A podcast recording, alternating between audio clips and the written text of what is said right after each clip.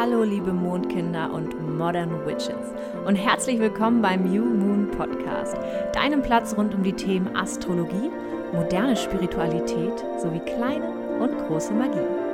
Ich bin Laura und freue mich darauf, dich jetzt ein wenig mitzunehmen, hoffentlich zu inspirieren und in deinen Alltag etwas Zauber zu streuen. Heute habe ich die wundervolle Vieh neben mir. Hallo.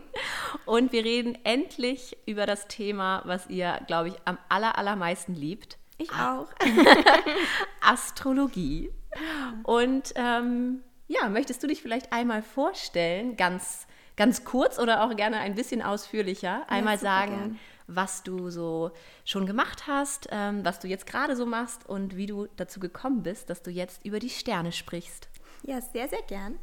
Ja, ich ähm, arbeite mit spiritueller Astrologie, das heißt, ich gebe Readings, ich gebe Workshops, ähm, Webinare und dergleichen und das auch schon seit einer Weile. Ich ähm, kam zur spirituellen Astrologie eigentlich schon mit neun, weil meine Mama schon als Astrologin tätig war und immer noch ist und mich schon von klein auf eigentlich an ihrem Wissen hat teilhaben lassen. Da bin ich auch unendlich dankbar dafür weil sich für mich dadurch sehr viel einfach von selbst erschlossen hat. Ich habe meine Mitmenschen einfach auf eine ganz andere Art und Weise ja, kennen und ähm, interpretieren gelernt. Das ist natürlich gerade für einen selbst eine ganz tolle Sache. Und ähm, ja, ich habe dann natürlich mich erstmal von der Astrologie, wenn man dann in die Pubertät kommt und so, wendet man sich natürlich auch so ein bisschen von diesen Themen ab. So Spiritualität ist dann natürlich etwas, wo ein bisschen in den Hintergrund gerät, kann man sagen. Ich habe dann ähm, ja, Jura studiert, habe mein Studium abgeschlossen und als es dann darum ging, mich so zu positionieren und zu sagen, okay, was möchte ich jetzt machen, was möchte ich mit meinem Leben anfangen, war halt für mich aber irgendwann dann klar, ich möchte ähm, mit der Materie nicht arbeiten. Einfach, also mir mhm. hat es immer Spaß gemacht, es war eine coole Zeit, aber ich wollte irgendwie mehr mit Menschen zu tun haben, ich wollte Menschen helfen und ich habe dann auch wieder Spiritualität total für mich entdeckt. Und ähm, jetzt praktisch mit Astrologie zu arbeiten, ist für mich so eine schöne Sache, weil das ist so ein geiles Tool anderen mehr über sich zu erzählen, ähm, sie sich selbst besser verstehen zu lassen, wirklich auch so ein tiefes Verständnis ähm, für sich selbst zu vermitteln, auch ähm, die Themen, die aktuell in dem individuellen Leben passieren, zu erklären und ähm, sie da auch über Dinge hinauswachsen zu lassen. Das ist für mich ein totales Geschenk, wenn ich anderen da an meinem Wissen teilhaben lassen kann und sie sich dadurch besser verstehen, die Dinge besser vielleicht auch anpacken können, Situationen, Konstellationen in der Familie, mit Freunden ähm, aus einem anderen Blickwinkel sehen und vielleicht auch Ängste Blockaden und dergleichen. Ich ähm, arbeite ja auch jetzt mit Theta Healing, dass man diese Blockaden gleich, wenn man ein Reading gibt, eben anspricht, auflöst und zack, sind sie weg. Das ist halt dann schon einfach eine sehr kraftvolle, schöne Sache. Und ja, an dem Punkt bin ich jetzt gerade, dass ich eigentlich ganz, ganz viele wundervolle Klienten habe, die ich ähm, ein Stück weit beraten kann, denen ich helfen kann und das ist wundervoll. Sehr schön. Alle, die sich fragen, was Theta Healing ist, da könnt ihr euch einmal die Episode 3 anhören mit der Merle, mhm. ähm, weil da erklären wir, was das ist und das machst du jetzt ja auch. Genau, ne? genau, in der Kombination eben mit der Astrologie, richtig. Das ist voll cool, weil ich finde, dadurch ähm, gerät die Astrologie auch ähm, bei dir jetzt ähm, auch mehr wieder in die Moderne, weil ja. du ja das dann verbindest auch mit, mit richtig coolen Tools, dass ja. man nicht nur sagt, ja, du machst jetzt, äh, du guckst jetzt in die Zukunft oder in die Vergangenheit ja. oder sagst, was Schlimmes passiert, sondern nee, nee, das, ich, das da muss ich kurz einhaken, weil das ist ein ganz, ganz großer Punkt, weil ich ganz häufig Nachrichten bei Instagram von ähm, Personen bekomme, die sich für ein Reading interessieren und dann irgendwie sagen, oh, wie, ich habe voll Angst, dass du mir irgendwas sagst, mit dem ich dann nicht zurechtkomme. Und das ist etwas, das kann ich gleich vorab äh, sagen, das passiert bei mir definitiv nicht, weil ich sehe in einem Horoskop niemals, Ausrufezeichen, etwas Negatives, sondern ich sehe Arbeitsaufträge, ich sehe Transformationsmöglichkeiten, ich sehe Baustellen. Ich sehe einfach, dass die Seele ähm, bestimmte Transformationswege für sich ähm, festgelegt hat für dieses Leben. Spirituelle Astrologie, da geht es ganz viel um Reinkarnation, um Karmaabbau und ähm, deshalb kann ich dann ganz klar sagen, äh, welche Baustellen eine Person hat, wie sie damit umgehen kann. Wenn ähm, die Person sagt, sie möchte Theta Healing kombinieren, dann können wir gleich in der Session durch Theta Healing diese Glaubenssätze ändern, diese Schwerpunkte einfach ein bisschen leichter oder sehr, sehr viel leichter machen.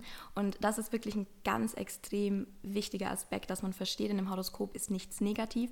Da kommt nichts dabei rum oder raus in dem Reading, mit dem man dann ähm, vielleicht nicht zurechtkommt, dass man erstmal verarbeiten muss, sondern es geht darum, dass man sich selbst versteht, dass man die Themen in sich versteht und dass man das richtige Handwerkszeug eigentlich vermittelt bekommt, wie man mit diesen Schwerpunkten in sich arbeitet. Und ähm, deswegen, meine Klienten sind nahtlos eigentlich, ja, was heißt eigentlich, das kann man streichen, happy damit, nach einem Reading einfach mehr über sich zu wissen. Und deshalb, ja, also ähm, Das ist ganz wichtig auf jeden Fall. Und was natürlich auch spannend ist, dass ich ähm, nicht so in die Zukunft schaue, weil ich bin nicht jemand, der eine Glaskugel hat und reinguckt und dann irgendwie Pi mal Daumen was äh, prophezeit, sondern es geht darum, wirklich ähm, Transformationswege aufzuzeigen, wirklich Weiterentwicklungsmöglichkeiten, wie wir planetarisch unterstützt werden, an bestimmten Baustellen zu arbeiten.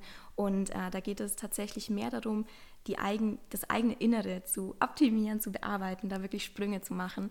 Und ähm, das ist vielleicht auch ein Irrglaube, den, den man hat, wenn man so an Astrologie denkt. Ja. Dann denkt man an Horoskope, dann denkt man an irgendwelche windigen Aussagen über die Zukunft, möglichst nicht individuell, weil ja, es geht dann meistens nur um dieses salopp Sternzeichen ja. ähm, und so gar nicht über diese Vielfalt, ähm, die man sieht, wenn man ein Geburtshoroskop betrachtet, so richtig mit allen, mhm. ähm, ja, mit allen einzelnen Planetenstellungen und Aspektierungen und whatever. Also das ist schon eine andere Hausnummer auf jeden Fall. Das kenne ich auch, dass viele ähm, mir dann bei, äh, bei YouMoon schreiben, ähm, ich habe was auch immer, Mond in Fische, ist das jetzt gut? Oder ja, das ist immer gut. Das Oder ist, ja. das, ist das jetzt schlecht? Ja.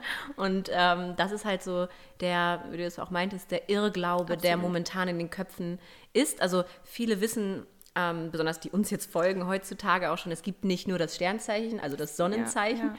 sondern es gibt da auch noch andere Planeten. Und zwar ganz schön viele. Genau. Und ähm, dann fragen sich gleich alle, oh Gott, ist das jetzt, also ist das gut oder was mache ich jetzt ja. hier oder was soll ich damit anfangen?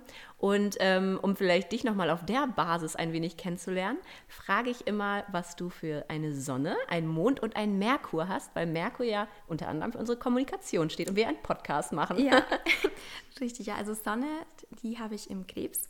Ich habe den Mond in den Zwillingen und auch mein Merkur in den Zwillingen, genau. Also redest du sehr gerne. Oh ja, und auch schnell und ähm, habe auch einen sehr hohen Anspruch so an mein Sprechen, dass ich möglichst eloquent bin. Das ist auch meine Stärke. Also ich merke das auch, dass ich ähm, einfach diese Zwilling-Komponente tatsächlich lebe und äh, das ist etwas, wo mir natürlich auch stark hilft in meiner mhm. Arbeit, klar.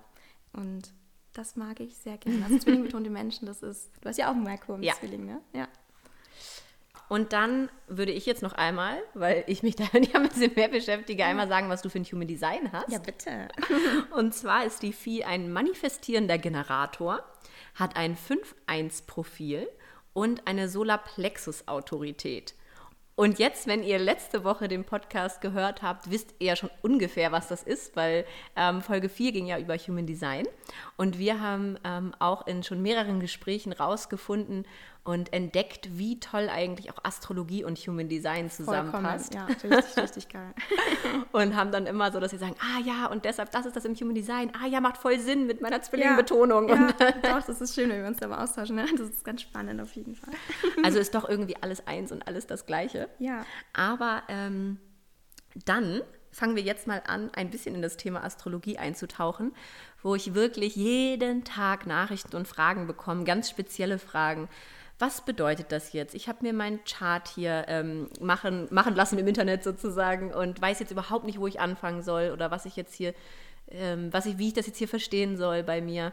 Und vielleicht gehen wir da einmal so die drei ähm, wichtigsten Dinge, würde ich fast sagen, in dem, in dem Chart, ähm, wenn man anfängt, es zu verstehen durch. Und zwar einmal die Sternzeichen, dann die Häuser und dann die Planeten muss jetzt nicht in der Reihenfolge sein, aber ähm, und äh, versuchen da mal ein bisschen Licht ins Dunkle zu bringen, dass jeder, der heute rausgeht aus diesem Podcast oder ausschaltet dann am Ende, rausgeht, ist auch schön, ähm, ähm, ein bisschen weiteres Wissen über die Astrologie hat und nicht nur sein Tageshoroskop in der Bild ähm, Zeitung damit. Das wäre richtig gut, wenn wir das, wenn wir das damit in Verbindung ja, setzt. Ja, genau, dem Irrglauben mal Genau. Also Sternzeichen ist für die meisten ja einfach ihr Sonnenzeichen. Ne? Mhm. Also da sagen ja, ich bin zum Beispiel Stier, du bist Krebs. Ja, genau. so.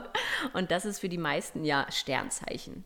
Obwohl ähm, die Sternzeichen ja ganz viel anderes eher bedeuten und eher ähm, Energien beschreiben, richtig? Genau, ich tatsächlich spreche mehr über oder ausschließlich über Tierkreiszeichen, nie über Sternzeichen, weil das schon mal den Unterschied ganz schön herausarbeitet. Tierkreiszeichen darf man aber auch wieder, man muss das so ein bisschen abstrahieren, man darf das nicht mit den Sternzeichen ähm, über einen Kamm stellen, denn Tierkreiszeichen stehen für bestimmte Energieformen, die in uns dominant vorhanden sind. Wir sind nie ein Sternzeichen, wir haben einfach Betonungen. Das bedeutet, wir können über verschiedene Aspektierungen im Horoskop Witter betont sein, auch wenn wir zum Beispiel Sternzeichen Krebs sind. Das mhm. ist ganz, ganz, ganz wichtig, dass man sich das veranschaulicht. Und ähm, diese Betonungen können aus Planetenstellungen kommen, die können aus ähm, bestimmten Tierkreiszeichen kommen, es können aber auch Häuserplatzierungen sein. Also da gibt es wirklich verschiedenste Möglichkeiten, dass sich so eine Betonung zusammensetzt. Und die Tierkreiszeichen, wenn man sie einmal durchspricht, das ist ja, glaube ich, das, was jetzt alle am meisten interessiert, sollte man auch wieder berücksichtigen, dass man mit dem Witter beginnt. Denn mit dem Witter leitet sich das neue, ähm, die neue Runde des Tierkreises ein. Mhm. Deswegen ist ja auch im Astrologischen so dieses klassische Neujahr immer ja, Ende März, wenn der Witter eben ja. in die Vollen geht. Genau. Und dann ist das immer der Neubeginn. Und man kann den Witter auch, finde ich, ganz schön exakt so beschreiben. Der Witter bringt einfach sehr viel Neues, sehr viele neue Impulse, neue Ideen. Der ist impulsiv, der hat richtig Energie, der will mit seinen Ideen, mit allem, was er so an Impulsen bekommt, wirklich auch raus. Er ist da manchmal auch ein bisschen rücksichtslos, kann man sagen, und möchte mit dem Kopf durch die Wand. Ist vielleicht auch, ja, ich möchte immer gar nicht so das so polarisieren erzählen, aber man muss es fast so sagen, damit man äh, diese Energieform auch tatsächlich versteht. Ganz oft sind Witter zu ehrlich, weil sie ähm, die die Wahrheit ähm, ungefiltert raushauen, weil sie das erst lernen müssen, da empathischer zu sein, sich vielleicht zu reflektieren, dann zu erkennen, hey, wenn ich so, so ehrlich bin, kann es halt oft mal passieren, dass im Raum immer ruhiger wird, weil sich halt irgendein sensibler Krebs gerade angesprochen fühlt und ähm, irgendwas persönlich nimmt, was ich aber eigentlich gar nicht als Witter oder als witterbetonte Person so ähm, gemeint habe. Aber ganz oft ist der Witter zu schnell mit dem, was er rausknallt und stößt vielleicht dann nicht immer auf Anklang in seinem Umfeld. Weil wir haben natürlich auch wasserbetonte Menschen, erdbetonte Menschen, die halt sehr achtsam auch im Umgang miteinander sind und die das einem Witter dann tatsächlich übel nehmen, wenn der so robust und ähm, knallhart manchmal mit seinen ähm, Worten um sich schlägt. Natürlich ist es für witterbetonte Menschen gerade in Learning oder ganz wichtig, diese Energien ähm, unter Kontrolle zu bekommen, eben gerade zu reflektieren, gerade so ein bisschen zu überlegen, was macht das im anderen, wenn ich einfach ähm, so direkt bin, wenn ich manchmal meine Emotionen nicht im Zaum habe und hochgehe wie eine kleine Bombe mit meinen ganzen, ähm, ja, mit meinem ganzen impulshaften Innenleben.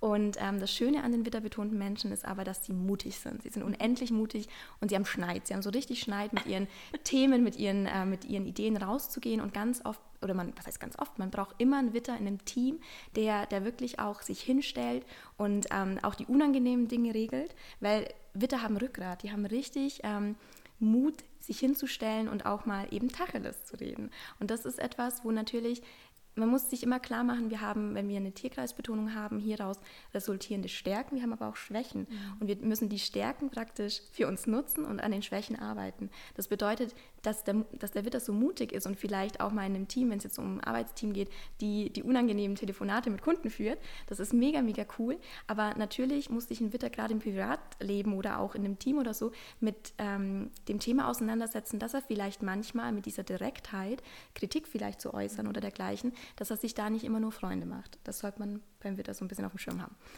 Wie kriegt man denn jetzt mal so als Anfänger raus, was seine Betonung ist? Ist das einfach, dass man das selber machen kann?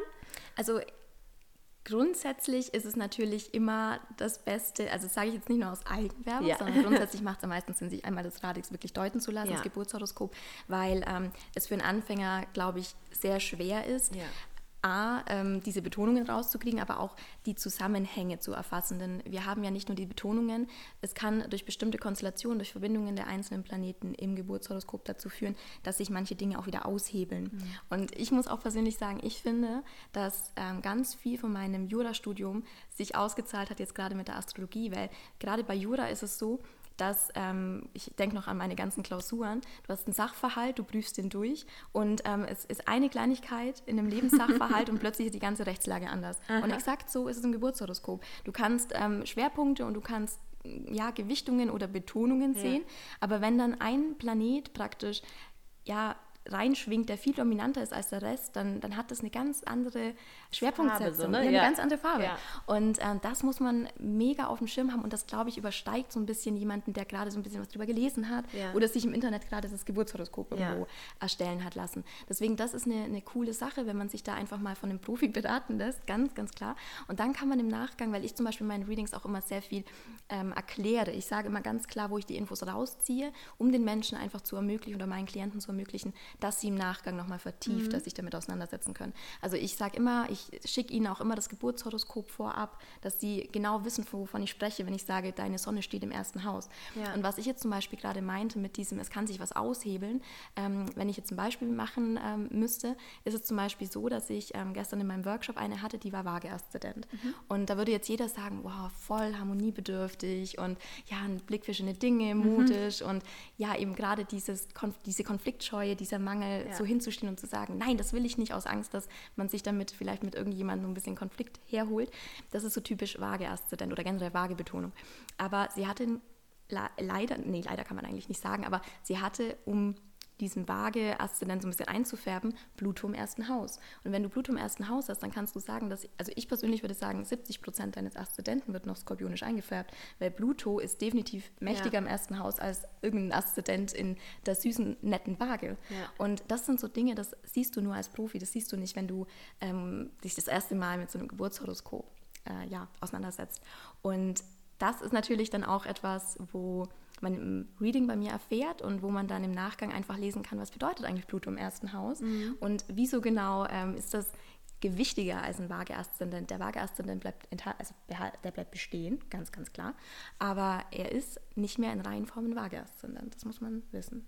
Aber falls ich jetzt trotzdem, ich möchte ja immer ja, boah, Hörer, Hörern irgendwas an die Hand geben, ja. falls man jetzt wirklich sich sein, sein Radix selber im Internet einfach mhm. ähm, downgeloadet hat ja, ja. und sieht, man hat nun sehr viele Planeten in einem Tierkreiszeichen. Ja. Dann kann man schon auch dann von einer Betonung definitiv, sprechen. Natürlich, genau. Also das, das würde ich halt ähm, immer ganz klar sagen, dass es immer sich darauf richtet, wie viele Planeten du in einem Tierkreiszeichen mhm. hast.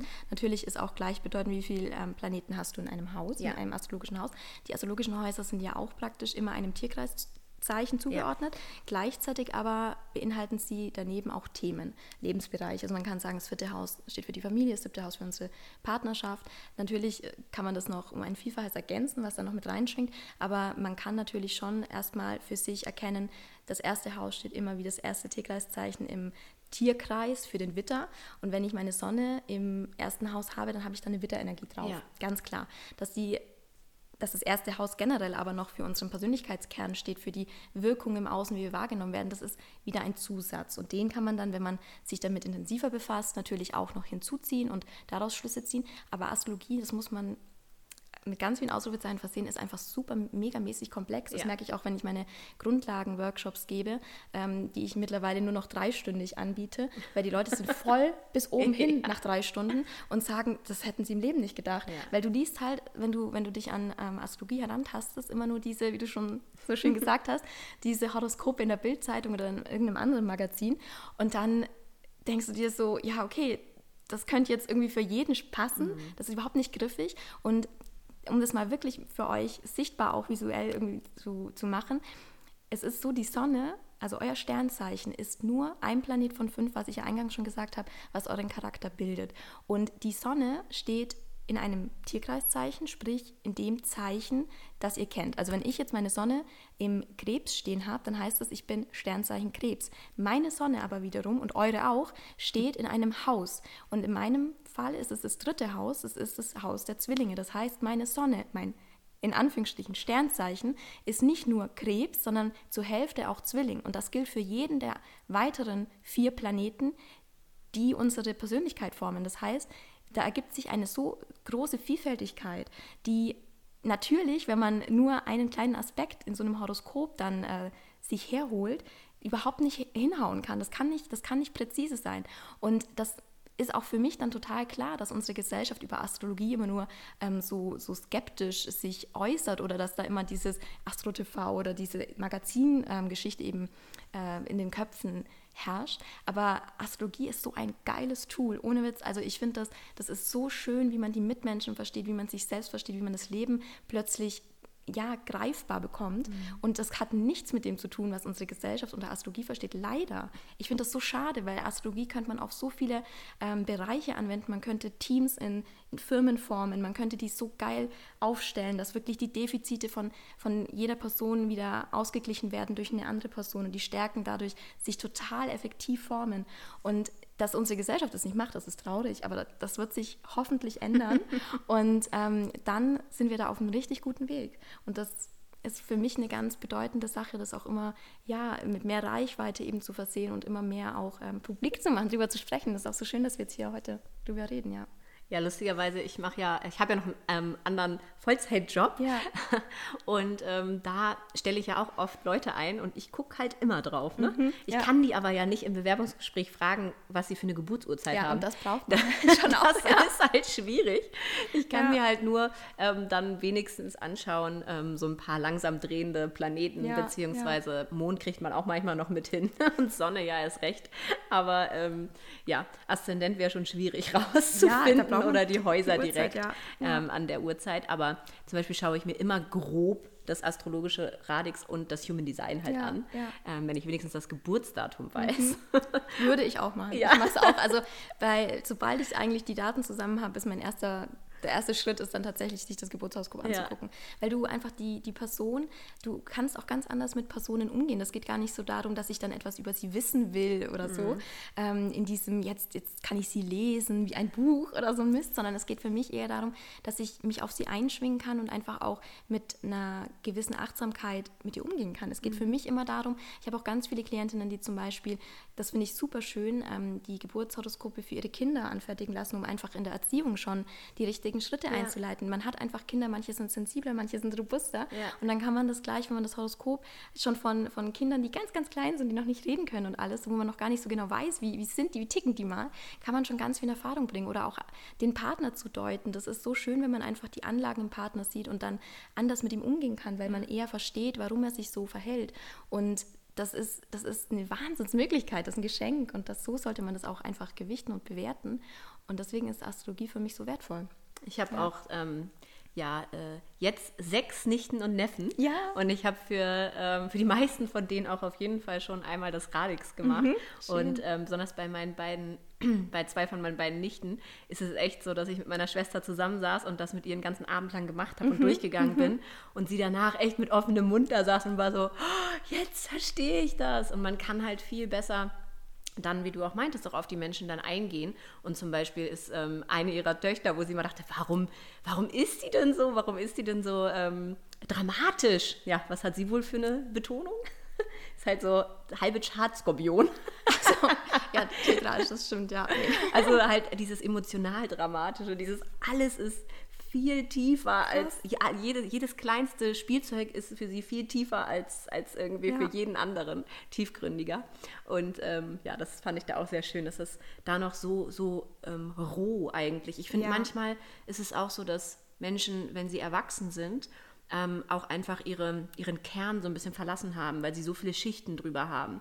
Und das sieht man dann am Ende bei der Astrologie oder auch beim Human Design dann immer, dass man sagt, ja, oder die, die, äh, die Menschen dann äh, die Rückmeldung geben, ach, so bin ich ja gar nicht, das passt jetzt überhaupt nicht, weil sie das irgendwie so verschlossen haben und ähm, da so eine, ja, so eine, so eine Schicht drüber gemacht haben, dass sie das nicht mehr fühlen oder so nicht mehr sind. Und ähm, das finde ich auch immer ganz interessant, wenn, besonders wenn sehr viel ähm, ja so sehr viel Gegendruck von dem Gegenüber dann kommt. Nee, also das passt überhaupt nicht. Nee, weiß ich gar nicht, was du damit meinst. Mhm. dann ist das meistens was, was dann doch einen Ursprung dann irgendwie in der Kindheit hat, was verdrängt worden ist, was ähm, ja was unterdrückt worden ist irgendwie. Ich habe das tatsächlich wenn ich es habe, also ich habe es selten, aber wenn ich es habe, dann ist es ähm, oft mit einer Neptun-Betonung, geht das einher, ah. dass Menschen dadurch ähm, sehr ungriffig so sich fühlen können, weil sie sich intuitiv, wie du sagst, in der mhm. Kindheit auf andere eingeschwungen ja. haben, sehr viel adaptiert haben und dadurch irgendwie nicht mehr so ihre Ecken und Kanten kennen. Mhm. Aber dann ist es meistens auch so, dass Transite kommen irgendwann und einen ganz klar wieder spüren lassen, wer man ist. Also Transite, ähm, für die, die jetzt, jetzt nicht wissen, das bedeutet, dass wir natürlich in jeder Zeitqualität, in der wir leben, bilden die Planeten das Jetzt, wie sie jetzt am Himmel rumschwirren, praktisch äh, Verbindungen zu unseren Planeten im Geburtshoroskop. Und die sind ganz individuell, weil ja auch dein Geburtshoroskop ganz individuell ist. Und dadurch hast du bestimmte Phasen in deinem Leben, wo du mit bestimmten Energieformen konfrontiert wirst. Und gerade Pluto-Saturn zum Beispiel Transite, das ähm, nehme ich meistens als Beispiel, sind sehr transformatorische Transite, wo sich viel im Leben verändert. Das kann je nachdem, ob es mit deinem Mond zu tun hat, ähm, mit deinen tief sitzenden Gefühlen zu tun haben. Das kann sein, dass nochmal alte Gefühle hochkommen, beispielsweise, die noch nicht aufgearbeitet sind. Das kann, wenn es mit Venus gekoppelt ist, kann das natürlich auch in Beziehungen sich niederschlagen, dass sich da einfach tief sitzende ähm, Themen auftun, die vielleicht, also entweder, das muss man so ein bisschen differenzieren, entweder setzen die in diesen Zeitfenster dann ein oder sie intensivieren sich, also Anlagen oder Themen sind schon da und in den Transit Zeitfenster intensivieren sie sich, erreichen die Eisbergspitze und dann muss man sie sich anschauen. Und das kommt eben drauf an. Und das ähm, ist auch ein Reading-Typ, den ich anbiete. Das ist anders als die Deutung des Geburtshoroskops. Ist es praktisch ein Transit-Reading, wo es wirklich darum geht, dass man entweder sich das jetzt analysiert, was ist gerade los, was ist gerade für mich ganz individuell äh, Thema oder dass man in die Zukunft geht, wenn man sich, ich habe ganz viele, die sich selbstständig machen wollen, die dann so ein bisschen den Zeitpunkt besprechen möchten oder auch in der Vergangenheit, wenn einfach ähm, ja mal in der Vergangenheit irgendwelche Themen waren, die sehr aufreibend waren, sehr ähm, vielleicht auch schmerzhaft, je nachdem, dass man sich die auch einmal astrologisch anschaut, um den höheren Sinn dahinter zu verstehen. Was wollte mir diese Zeit vielleicht an, an Learning mitgeben oder an Transformation oder an Änderungen in mir? Genau. Mhm. Das ist auch cool, weil ich poste ja bei YouMoon ganz oft die Tagesqualität ja, sozusagen, ja. dass ich, ähm, dass ich sage, Mensch, heute steht der Mond in dem ähm, mhm. Tierkreiszeichen und ähm, Merkur ist jetzt gerade da und da reingewandert ja, und das lieben die Follower, weil sie das so ein bisschen griffig machen können, so diese Tagesenergie und ähm, es ist halt schon so, dass man ja ähm, das alles merkt. Also es ist so ein Kollektivgefühl, äh, ja, genau. dass, man, dass man sagt, ja, okay, wenn Merkur jetzt ja gerade ähm, aus dem Skorpion wieder raus ist, sozusagen, dann merkt man schon, dass die Kommunikation ein bisschen einfacher leichter wird, ein bisschen genau. leichter wird. Ähm, aber man müsste dann natürlich schauen, wenn jetzt zum Beispiel ähm, man selber den Merkur dann auch noch im Skorpion hatte, dann, dann, genau. dann wird sich das halt noch ganz anders wieder, äh, wieder darlegen, vielleicht sogar besser. Also, mhm. Also dass man dann, man dann merkt, dass, ja, es, genau. dass, es, dass es einfacher ist zu kommunizieren. Und genauso mit dem, mit dem Mond, das wird dann mich auch immer gefragt, ähm, was bedeutet denn das, wenn jetzt der Mond im Stier ist? Und ich habe auch meinen Mond im Stier oder ich bin Stier und bedeutet dann das mehr als, als, ähm, als für jemand, der vielleicht Zwillinge ist oder ja. so. Und das ist eigentlich ähm, der kleine, das kleine Transit. Genau, also, das, genau das ist das Kollektiv, genau. du, also kollektive Energie. Und wenn ich ähm, die Transite lese, dann geht es wirklich darum, ganz individuell nur für dich. Also dann schauen wir uns nur an, ähm, was bei dir gerade los ist. Da geht es dann auch um große Themen. Also das sind dann tatsächlich, also die Transite, die man am spürbarsten hat in so diesem individuellen ähm, Fenster sind einfach die äh, Transite mit unpersönlichen Planeten. Das ist jetzt natürlich ein bisschen äh, schon spezielleres Wissen, aber da geht es dann darum, solche Transite können drei Jahre ähm, andauern oder mitunter, ähm, plus minus, und wirklich richtig viel in deinem Leben verändern. Wenn Uranus einen Transit zu deinem persönlichen Planeten bildet, dann kommt ganz viel Neues. Und wenn du bereit bist für dieses Neue, dann ist das eine Zeit, wo sich ganz viel für dich tut, ganz viele Türen öffnen sich und ganz viel verändert sich. Wenn du nicht bereit bist und an Altem festhältst, dann kann es natürlich auch ein etwas eine etwas turbulente Zeit für mhm. dich sein, weil plötzlich vielleicht sich Dinge ändern, mit denen du am Anfang so gar nicht zurechtkommst. Natürlich nachträglich, wenn du dann diese Entwicklung gemacht hast, dann sagst du, Mensch, das war so wichtig. Aber in der Situation kommt es dir vielleicht schon so ein bisschen krass vor, wenn das und das und das plötzlich dir entgleitet oder so. Also Uranus bringt immer Neues zum Beispiel. Wenn du Bluetooth-Transite hast, da passiert ganz viel in dir, da ist ganz viel Transformation und man muss einfach auch sich ganz bewusst machen und das ist für mich auch ähm, ganz bedeutend, auch was ich in den Readings sage, wenn Pluto-Transite kommen, Saturn-Transite kommen, das ist Karma. Da kommen Themen, Menschen, die ganz klar mit dir ein Thema haben und ähm, die ganz klar für dich ganz bedeutend sind.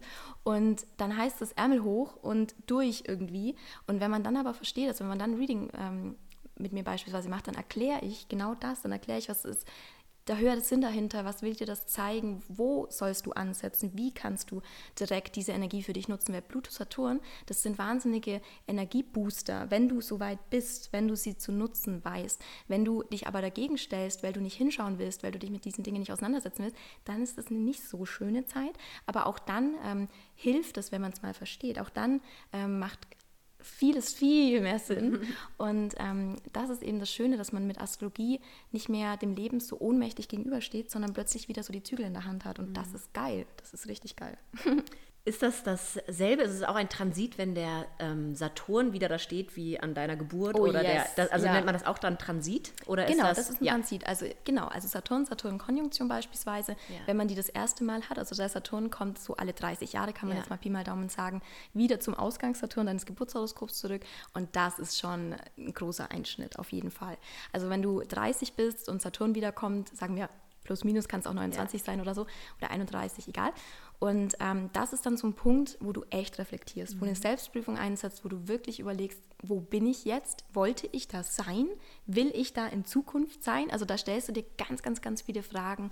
Ähm, wer, da geht es wirklich so um diese Prüfung ähm, und Analyse, weil Saturn ist natürlich der Planet der Herrscher des Steinbocks und da sind wirklich diese Steinbock-Themen sehr prägnant, so dieses analysieren, ob das, ob der Status quo eigentlich das ist, wo man sich, wo man sich sehen möchte und wo man natürlich auch ähm, gerade dann eigentlich eine Korrektur vollziehen sollte, wenn nicht. Das sind wirklich Momente, wo Entscheidungen dann wahrscheinlich Thema werden, wo auch eine Neuausrichtung Thema wird, wo man plötzlich nachträglich, ich finde immer, nachträglich ist man natürlich dann immer schlauer, wo man nachträglich sagt, Mensch, da hat sich richtig was getan in meinem Leben. Da habe ich wirklich dem Ganzen nochmal eine andere Richtung gegeben. Und ähm, dann kommt praktisch dieser Saturn-Saturn-Konjunktionstransit, kommt nochmal mit 60 und auch das ist nochmal ein einschneidendes Zeitfenster, wo man nochmal überlegt, ja, jetzt habe ich praktisch so zwei Drittel meines Lebens hinter mir.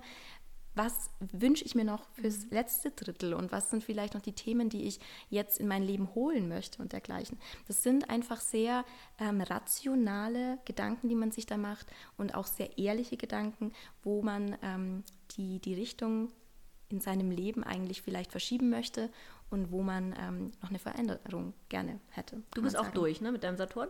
Ja, ich bin durch mit meinem Pluto-Transit.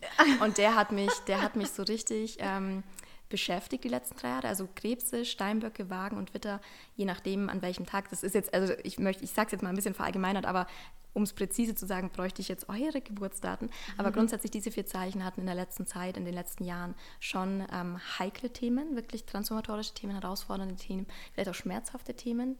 Das ähm, genau, ist auf jeden Fall Fakt. Und ich hatte das auch mit meiner Sonne, weil ich ja Krebssonne bin. Und ich hatte wirklich viel, das sich in meiner Persönlichkeit geändert hat. Pluto hat in mir viel hochgeholt, was ich mir nochmal anschauen durfte. Hat in mir sehr viel verändert und ich bin ein anderer Mensch jetzt. Und das ähm, ist das größte Geschenk für mich. Pluto-Transite sind nicht angenehm im Jetzt, wenn du sie hast, aber danach sind sie ähm, ein Befreiungsschlag. Denn Pluto ist der Herrscher des Skorpions und symbolisch einfach, der Phönix erhebt sich aus der Asche. Und ähm, du musst vielleicht ein paar Tode sterben in dieser Phase, Altes loslassen, ähm, was ja auch ein kleiner Tod dann für etwas ist, wenn man Dinge loslässt. Natürlich ähm, verlassen sie uns dann, aber mit dem Wissen, dass du gestärkt aus, diesen, aus dieser Zeit, aus diesen Themen hervorgehst und dann wirklich ja, ein anderer Mensch bist, der viel Erfahrung gesammelt hat und diese Erfahrung auch wieder weitergeben kann, um andere zu helfen. Also das muss man immer so ein bisschen aus einer höheren Perspektive sehen und ähm, Pluto ist für mich einfach eine Wahnsinnschance. Ob im Geburtshoroskop oder im Transit ist egal. Im Geburtshoroskop sagt uns Pluto einfach, ähm, wo wir ganz tiefe Themen haben, wo wir ganz viel Karma haben, wo wir ganz viel aufarbeiten dürfen. Wirklich bewusst das Wort dürfen. Und ähm, auch im Transit heißt das einfach, dass wir Zeitfenster haben oder Perioden, wo einfach viel ähm, in uns, ja, aufgeräumt wird, wo einfach viel eine Neuausrichtung bekommt. Und das ist an sich für jeden ein Geschenk, auch wenn es sich nicht immer gleich so anfühlt.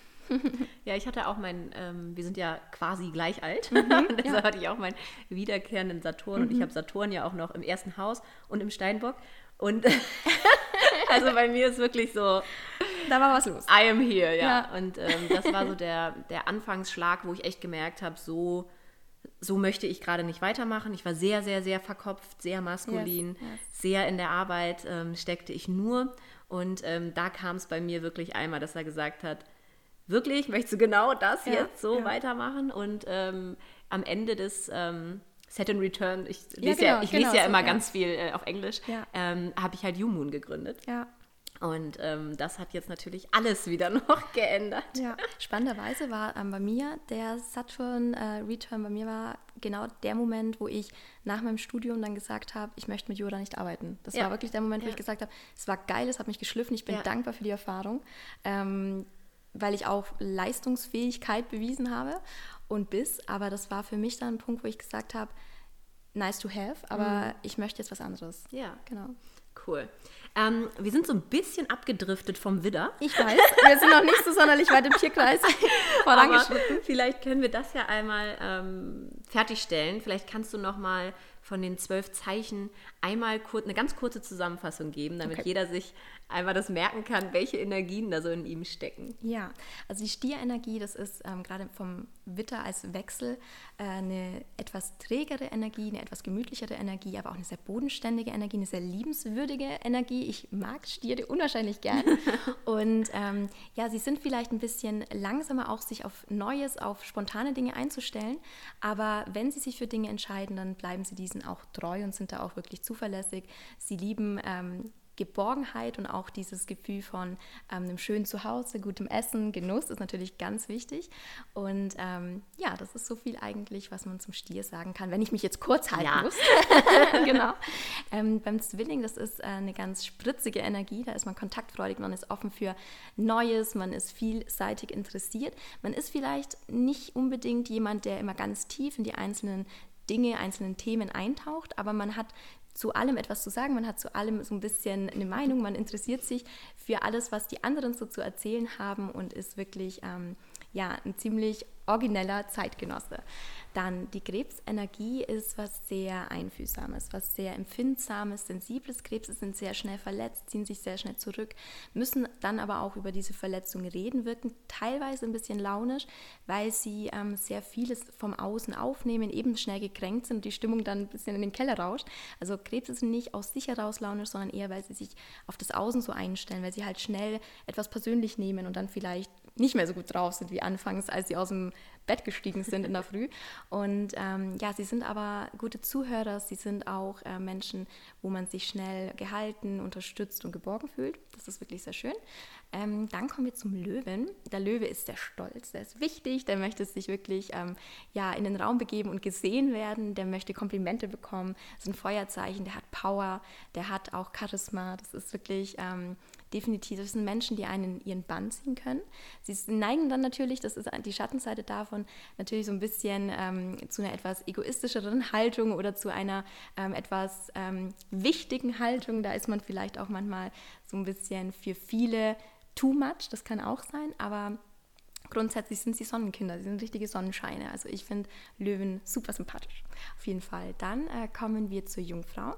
Jungfrauen sind sehr ordentlich bedacht und strukturiert. Sie analysieren ganz gerne und tauchen sehr tief in die Dinge ein, weil sie sie vollumfänglich verstehen wollen. Sie neigen allerdings auch dazu, sehr skeptisch und ängstlich zu sein, ähm, Dinge manchmal ähm, mit sehr viel Vorsicht anzugehen. Sie ähm, brauchen Zeit, um sich auch wieder, das ist so diese Erdenergie, um sich mit Neuem zu arrangieren, müssen es erstmal für sich abstecken, die Risiken durchdenken. Aber grundsätzlich sind äh, Jungfrauen sehr anpassungsfähig, sehr bemüht, sehr gutmütig und ähm, ja, helfen, wo sie können, mhm. definitiv.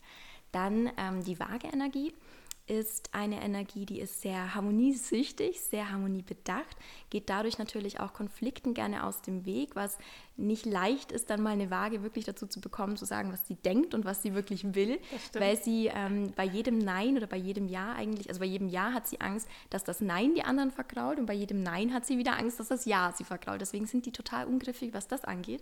Aber sie sind auch wie alle Luftzeichen natürlich super offen, locker, lustig und genau, also sehr, sehr gesellig auch, kann man mhm. sagen.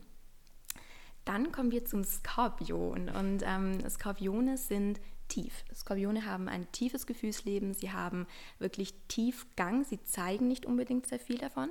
Ein Manko bei Skorpionen ist, dass sie große Vorstellungen haben von Dingen.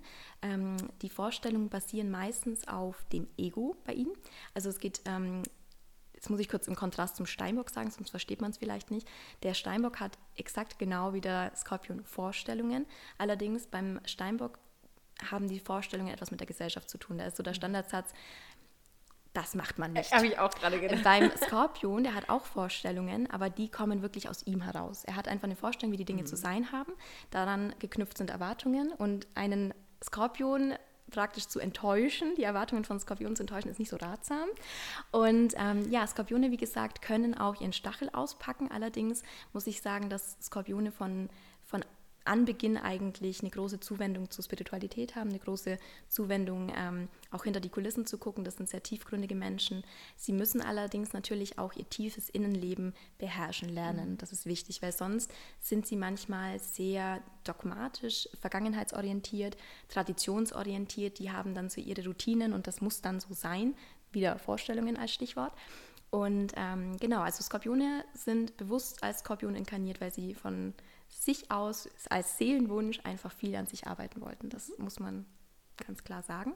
Dann kommen wir zum Schützen. Der Schütze ist ein Feuerzeichen und dadurch total optimistisch. Er ist sehr zielstrebig. Er ist anders als der Steinbock nicht zielstrebig, indem dass er sich ein Ziel setzt und das dann akribisch wirklich lange verfolgt und hart daran arbeitet, sondern der Schütze verfolgt seine Ziele mit ganz viel Positivität. Das heißt, er glaubt schon im Jetzt, dass er diese Ziele erreicht und manifestiert sozusagen unterbewusst eigentlich sein halbes Leben. Und spannenderweise. Hm, bin ich etwas Schütze betont? Ja. ja. und tatsächlich geht dieser Plan oder beziehungsweise es ist ein unterbewusster Plan, aber das geht auf. Also er hat wirklich, er ist ein bisschen vom Glück geküsst, kann man sagen. Er ähm, neigt wie alle Feuerzeichen natürlich dazu, dass er ein bisschen sehr wichtig und ähm, auffällig sein kann. Also er kann sich schon Aufmerksamkeit verschaffen, aber er ist ein sehr unterhaltsamer, spritziger Zeitgenosse und dadurch auch ähm, ja wirklich also ich muss sagen, ich finde Schützen mega, mega positiv. Ich, ich finde, die, die können einen so richtig mit Enthusiasmus anstecken und mitreißen und man hängt ihnen dann so an den Lippen und ist total begeistert plötzlich von den Dingen, von denen sie sprechen. Und ja, das sind auch wirklich gute Lehrer, weil sie mit Charisma, mit Enthusiasmus Dinge verklickern können und die Leute eben in ihren Bann ziehen können. Dann ist natürlich für Schützen, die sind, ähm, sie eignen sich super gerne Wissen an, reisen gerne, Horizonterweiterung ist das Stichwort. Sie sind wirklich total interessiert an vielen Dingen und möchten immer auch so den Mehrwert für sich daraus generieren. Also dieses Wissen aneignen für sich selbst, um daraus einfach noch mehr aus sich herauszuholen. Das ist so typisch Schütze. Dann kommen wir zum Steinbock. Steinböcke sind megamäßig zielstrebig, das muss man sagen. Sie ähm, sind leistungsfähig und zäh, also wirklich ähm, Arbeitstiere, die aufgrund ihrer eigenen Vorstellungen vom Leben ganz, ganz krass daran ackern, sie auch zu erfüllen. Sie haben, wie ich ja gerade vorhin beim Skorpion schon erzählt habe, Vorstellungen, die auf der Gesellschaft basieren und die dann ganz oft dazu führen, dass sie so ein bisschen besserwisserisch sind, dass sie einen wirklich auch gerne belehren und dann mit diesem, das macht man nicht, kommen oder das sollte man besser so und so machen. Die haben zu allem eine Meinung, weil sie tatsächlich sich sehr tief in Materien hineinarbeiten und dann natürlich auch eine gewisse, also ein gewisses Resultat daraus ziehen und dieses Resultat möchten sie dann auch weitergeben, ob man, ob man das möchte oder nicht. Die fragen da auch nicht, sondern es kann dann auch passieren, dass ein äh, Steinbock einem belehrt, ohne dass man groß danach gefragt hat. Ähm, sie sind aber natürlich auch durch das, dass sie sich dann so gut auskennen, ganz wundervolle Ratgeber. Wenn man wirklich mal Hilfe braucht, dann kann man sich an den Steinbock wenden, weil der mit seinem Wissen einem dann auch tatsächlich weiterbringt. Sie sind ähm, sehr bodenständig und geradlinig, auf sie ist Verlass, das ist so diese Erdenergie, sie sind gewissenhaft, vernünftig, genau. Dann kommen wir zu den Wassermännern. Wassermänner sind natürlich wieder Luftzeichen und dadurch ähm, super quirlig, so kleine Rebellen, die wollen wirklich das tun, was sie tun wollen. Sie wollen sich nicht einschränken oder fangen lassen. Sie möchten wirklich so ihr eigener Herr sein. Deswegen sind Wassermänner in der Schulzeit, kann man sagen, manchmal so die Klassenclowns, die kleinen Rebellen in der Jugend dann, in der Pubertät und wenn sie erwachsen sind, sehr innovative, zukunftsorientierte Menschen, die sich in Technik super gut ein, reindenken können, die sich ähm, auch selbstständig machen können, weil sie eben auch super gut ähm, ihr eigenes Ding durchziehen können und eben gerade sich nicht so einfügen lassen möchten in ähm, ja, so ein Kollektiv. Sie bringen sehr viel Spirit, sehr viel Visionen und sehr viel eben, was mit der Zukunft zu tun hat, in die Welt. Das ist ein ganz großes Geschenk. Dann kommen wir zum letzten Tierkreiszeichen, zu den Fischen das letzte Wasserzeichen. Super sensibel, super empathisch, super sensitiv. Fische sind ähm, an sich sehr mitfühlend. Sie können ganz oft schon sehr viel im anderen erkennen, wenn er es noch gar nicht artikuliert. Sie fühlen das, weil sie sich so auf ihn einschwingen. Sie haben oft ein großes Abgrenzungsproblem, weil sie eben gerade nicht so die Grenze ziehen können zu den anderen. Aus dieser großen Stärke, dass sie eben so mitfühlen sind, so ähm, sich in die anderen hineinfühlen können, erwächst eben auch die Schwäche, dass sie sich dadurch halt dann auch nicht so gut abgrenzen können. Und ähm, grundsätzlich sind sie aber sehr spirituell, sehr magisch und ähm, vielleicht auch hellsichtig, je nachdem.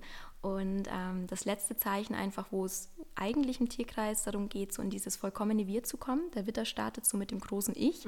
ähm, und durch den Tierkreis durch sollten wir dann immer mehr Ego abbauen, um dann am letzten Tierkreiszeichen anzukommen und in, dieses Bedingung, in diese bedingungslose Liebe zu kommen, dieses große Wir. Das heißt nicht, dass der Witter grundsätzlich mehr Ego besitzt als ein Fisch. Jedes Tierkreiszeichen hat praktisch diese gleiche Ego-Ausgangslage. Allerdings ähm, sollten wir in jedem Tierkreiszeichen von dem Ich ins Wir kommen. Also deswegen erkläre ich es eigentlich immer so, dass wir jedes Tierkreiszeichen auf unterschiedlichen Ebenen leben können.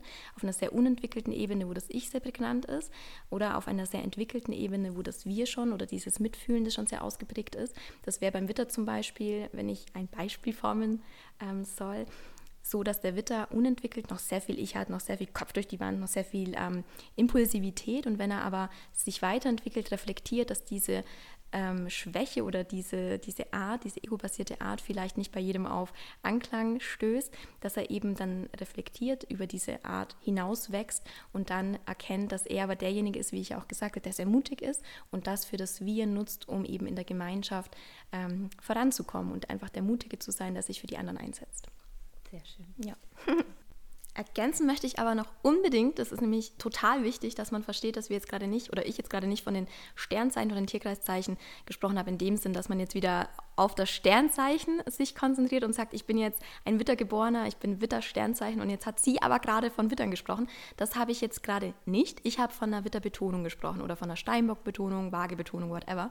Also praktisch das, was wir eingangs gesagt haben, wenn mehrere Planeten von dir in diesen Tierkreiszeichen stehen oder in einem dazugehörenden Haus oder dergleichen, dann hast du eine Betonung und dann trifft das auf dich zu, was ich jetzt gerade charakteristisch über die einzelnen Tierkreiszeichen gesagt habe.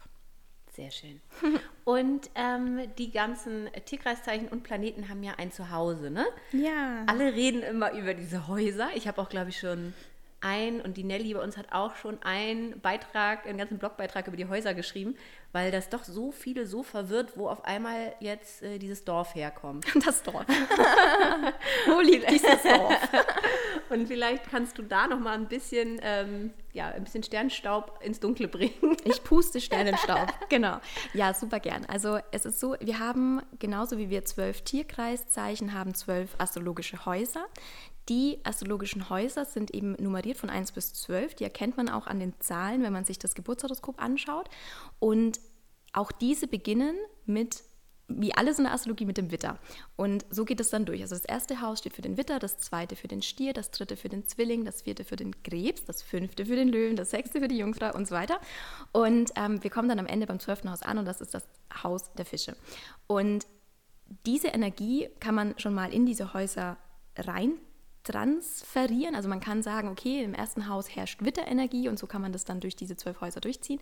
Allerdings werden den einzelnen Häusern natürlich auch Themen zugeordnet, sprich Lebensbereiche kann man sagen.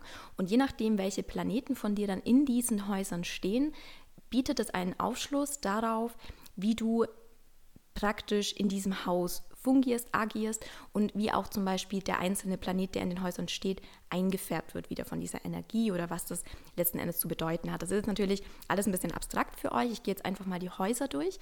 Dann sage ich eben, für was die stehen und dann wird es hoffentlich klarer. Also das erste Haus ist ja das erste Haus nach dem Aszendenten und deshalb kann man schon sagen, wenn man unpersönliche Planeten in dem ersten Haus hat, dass diese Energie dieser unpersönlichen Planeten in dieses erste Haus hineinschwingt und das natürlich auch dazu führt, dass deine Außendarstellung eingefärbt wird von dieser Tierkreisenergie. Das ist natürlich sehr abstrakt wieder, mhm. aber es ist schwierig, das so ähm, ganz objektiv zu erklären, ohne Beispiel. Also wenn ich Dann mach doch mal da jetzt ein Beispiel bei mir. Okay, also du hast jetzt zum Beispiel, genau, machen wir es so. Ja. Das ist ja das, was ich vorhin schon so ein bisschen ähm, erklärt habe. Du hast jetzt deinen Aszendenten im Schützen. Und grundsätzlich steht der Aszendent ja so ein bisschen für einen Vorhang, der vor uns hängt und der dem Außen signalisiert, was für eine Energie wir ausstrahlen. Das hat aber nichts mit der wirklichen Energie, die in uns herrscht, zu tun. Das bedeutet, wir wirken, ohne dass wir sprechen, ohne dass wir mit einer Person interagieren, einfach indem wir durch die Tür kommen, in den Raum hinein, haben wir so eine Aura und die schwingt dann ähm, bei dir zum Beispiel sehr schützenhaft. Das bedeutet, man ordnet dich vom ersten Impuls her eher dieser Schützenenergie zu. Nun hast du aber Saturn im ersten Haus stehen. Saturn ist der Herrscher des Steinbocks und das bedeutet, dass deine Außendarstellung nicht nur schützenhaft ist, sondern durch diese Steinbock-Energie eingefärbt wird. Das heißt, das erste Haus hat nochmal wieder Aszendent ein bisschen was mit der Außendarstellung zu tun.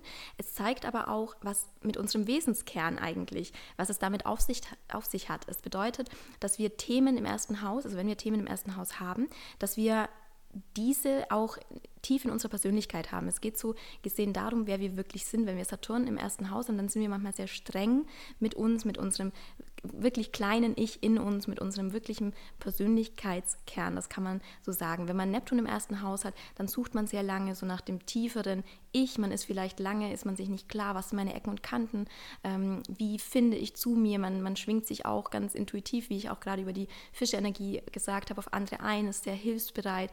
Man hat ein bisschen die Gefahr auch angelegt, ausgenutzt zu werden, weil man eben so offen ist, so großzügig. Und das sind so Themen, die muss man einfach mit dem ersten Haus assoziieren definieren, dass man einfach sagt, okay, das erste Haus sagt sehr viel über das tiefe Ich von mir, meine Person, das sagt sehr viel, es ist eine sehr starke Einfärbung einfach unserer Person gegenüber, aber auch der Außenwirkung. Das zweite Haus wird jetzt ein bisschen klarer, ähm, das ist das Haus der Stier, also des Stiers und steht für Sicherheit, Stabilität, für Wert, für Selbstwert, für Finanzen, für Geld. Da geht es also wirklich um diese typischen Stier-Themen. Ähm, wenn wir zum Beispiel da ähm, Bausteine drin haben, Planetenstellungen, die nicht so einfach sind, dann beschäftigen wir uns sehr lange mit dem Selbstwert, können uns den nicht so richtig beimessen. Uns ist Sicherheit, finanzielle Sicherheit sehr wichtig. Wir fühlen uns vielleicht total bedroht, ähm, immer gleich finanziell, obwohl es im Außen gar keine Gründe dafür gibt, weil wir einfach sehr viel über Merkur zum Beispiel im zweiten Haus, sehr viel über Geld nachdenken, sehr viel über Selbstwert nachdenken. Also wie gesagt, man kann die Häuser immer nur dann, finde ich, so treffsicher interpretieren, wenn man die Planeten mit dazu nimmt. Mhm. Wenn man wirklich sagt, okay, man schaut sich das in der Kombination an. Aber natürlich, wenn ich jetzt sage, das es geht um ähm, Sicherheit, um Stabilität, um Werte, um, um finanzielle Werte oder Geld, dann könnt ihr euch das notieren und euch das einfach verdeutlichen. Aber richtig aussagekräftig wird es dann erst, wenn man individuell guckt, okay, was für Planeten haben wir drin. Das dritte Haus, das ist ähm, das Haus der Zwillinge und dadurch einfach sehr Merkur betont. Da geht es um das Denken, um das Sprechen, um die Artikulation. Es geht darum, wie wir mit unserem näheren Umfeld in ähm, Kontakt treten. Es geht darum, ähm, wie eloquent wir beispielsweise sind, ob wir schnell denken, langsam denken, schnell sprechen oder nicht. Ähm, es steht auch für Geschwister, um Personen im näheren Umfeld, um Nachbarn. Ähm, schwierige Konstellationen im dritten Haus können eben schwierige Konstellationen mit Geschwistern mit sich bringen. Ähm, das sollte man noch ein bisschen auf dem Schirm haben, genau. Aber es geht hauptsächlich um unser Denken und wirklich um die Art, wie wir kommunizieren. Weil es eben, wie gesagt, das Haus der Zwillinge ist und die Zwillinge ähm, sind der Herrscher oder nee, der Herrscher der Zwillinge ist der Merkur, ebenso wie bei der Jungfrau und deswegen kann man da wirklich auch immer so einen roten Faden finden. Dann kommen wir zum vierten Haus, das ist das Haus des Krebses und das steht für unsere Heimat, Herkunft, Familie. Das bedeutet, schwierige Konstellationen in diesem Haus können dazu führen, dass diese Felder ein bisschen gestört sind, positive Aspektierungen in diesem Haus, dass wir uns viel Familie wünschen, dass wir uns sehr, sehr, sehr geborgen in der Familie ähm, fühlen. Also eben diese Themen betroffen sind. Dann das fünfte Haus, das ist das Haus des Löwen. Da geht es darum, dass wir sehr viel Spielspaß und Freude damit verbinden, so diese Selbstverwirklichungsthematik. Es geht um die Kinder, es geht darum, was wir aus uns hervorbringen. Also wenn wir positive Aspektierungen im fünften Haus haben, also eine positive Planetenstellung, dann ähm, sind wir super kreativ, wir möchten schöpferisch tätig sein, wir möchten uns bewegen, gesehen werden. Da geht es wirklich so um diese Löwe-Eigenschaften. Wenn es schwierig aspektiert ist, dann trauen wir uns manchmal nicht so viel zu. Wir sind mit unserer eigenen Leistung oder mit dem, was wir hervorbringen, mit dem, was wir schöpfen oder erschaffen, total kritisch. Wir haben dann wirklich auch Probleme damit, Dinge vielleicht ähm, ins Außen zu entlassen, vielleicht auch Kinder irgendwann in die Freiheit zu entlassen, der, dergleichen. Dann kommen wir zum sechsten Haus, das Haus der Jungfrau. Da geht es stark um Gesundheit, um Alltag, um Arbeit, allerdings nicht um Arbeit im Sinne von Berufung oder Beruf ähm, so objektiv, sondern da geht es mehr so um den Alltag in der Arbeit. Also wie machen wir unsere Arbeit, wie agieren wir in der Arbeit. Wenn wir das positiv aspektiert haben oder wenn wir das sehr Erde mäßig betont haben, dann geht es darum, dass wir sehr strukturiert sind, dass wir ähm, wirklich sehr zuverlässig sind, wenn wir Gesundheitsthemen in dem Bereich mit reinnehmen, sagt es auch etwas über unsere Ernährung aus, wie wir mit der agieren, wie wir zum Beispiel mit unserem Körper ähm, umgehen, ob wir da sehr achtsam sind, ob wir ähm, ja da vielleicht ein bisschen Ladifadi sind oder so, einfach ja, wie wir auch den Alltag managen. Das sind so verschiedene Themen, die mit reinschwingen, wo man dann ähm, ja, ziemlich was zu interpretieren hat.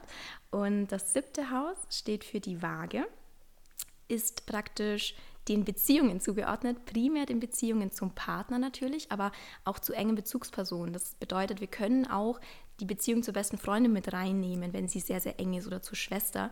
Man muss da wirklich ein bisschen auf den Klienten eingehen oder auf dich selbst sozusagen, dass du einfach schaust, was kann man da noch mit reinfügen, wo habe ich so eine innige Beziehung noch, außer vielleicht mit meinem Partner, aber es spricht schon oder es steht schon größtenteils für die Partnerschaft, für die Beziehung ähm, zum anderen Geschlecht, zu unserem ähm, Freund oder Mann, je nachdem.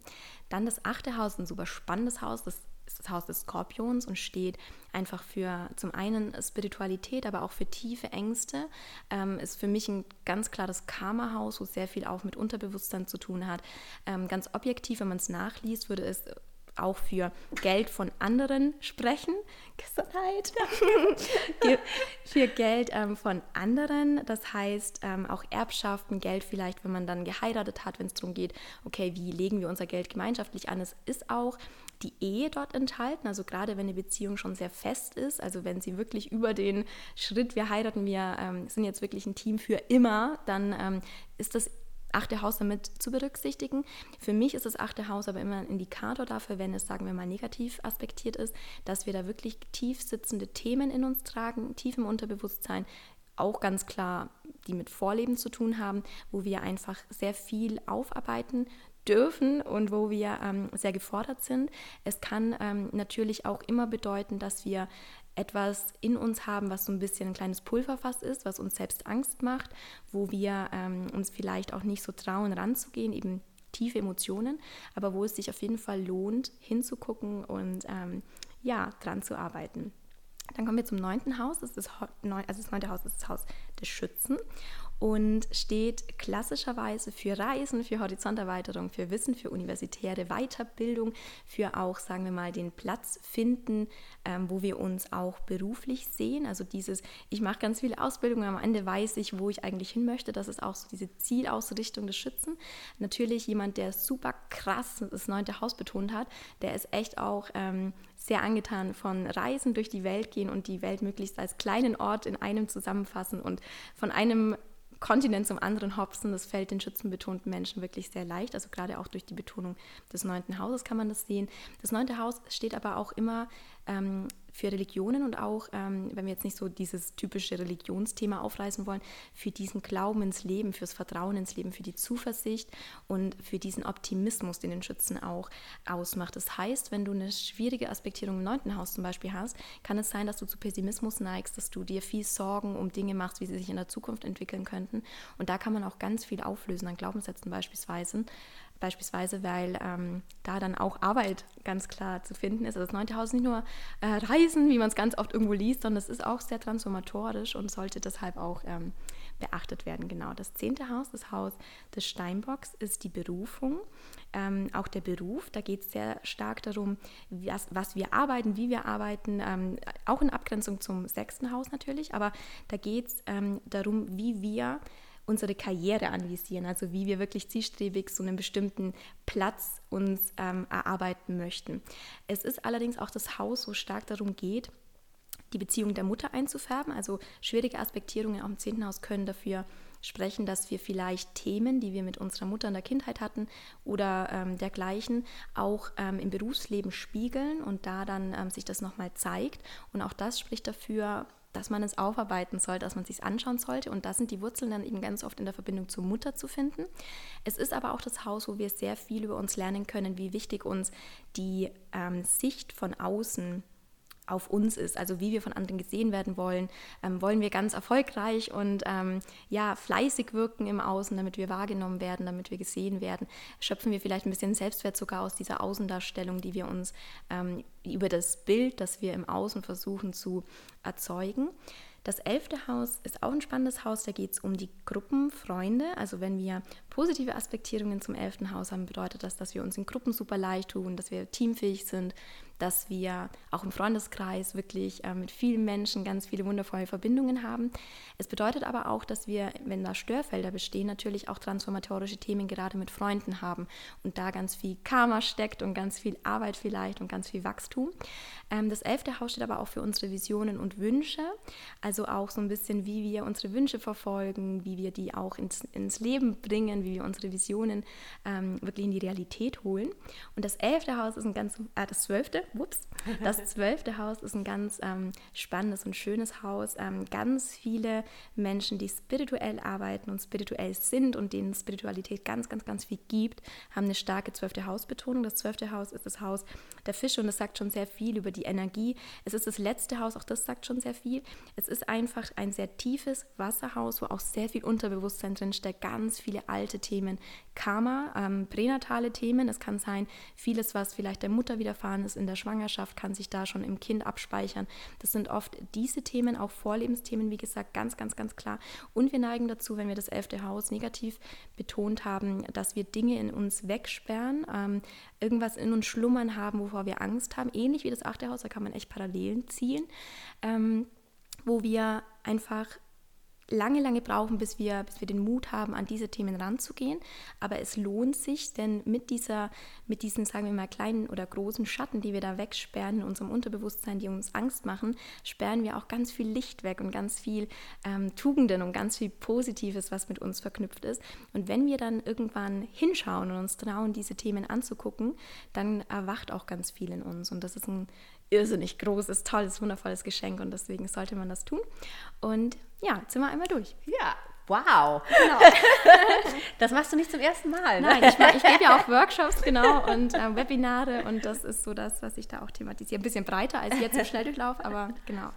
Voll cool. Genau das, was du jetzt immer als letztes gesagt hast, finde ich auch ähm, sehr spannend mit dem, dass man seinen Schatten dann halt auch anschaut, weil da ja. haben sehr viele Menschen heutzutage echt Angst vor, zu sagen, ja, das ist ein Thema, da möchte ich mich aber nicht mit beschäftigen, weil es dann vielleicht einmal nochmal wehtut, einmal nochmal hochkommt und dann sich aber in Licht verwandeln ja. kann. Und da finde ich Astrologie auch ein ganz tolles Werkzeug, um ja. da nochmal genauer raufzuschauen. Ähm, wo da was liegt, was man vielleicht auch entwickeln kann. Ich finde es aber auch so schön, also da muss ich kurz auch, also du hast vollkommen ja. recht, ich kann dir da nur zustimmen.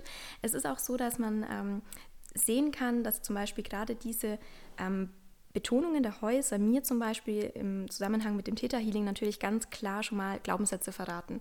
Und man kann dann sofort, wenn man diese Glaubenssätze erkennt, durch das astrologische Bild, diese Glaubenssätze bearbeiten und kann da ganz viel in die Heilung bringen. Ja. Und was in unserer Gesellschaft so ein bisschen ähm, wirklich ein Irrglaube ist und wo ich, wo ich mir manchmal denke, so schade, dass es so falsch ähm, ja, interpretiert wird, ist, dass Heilung immer schwer sein muss. Heilung mhm. muss immer lange dauern, Heilung muss immer schmerzvoll sein. Und das ist nicht richtig. Wir können A, über Astrologie ganz viel verstehen über uns und das macht es leicht. Das macht das Leben wirklich leichter, viel ähm, greifbarer und viel sicherer.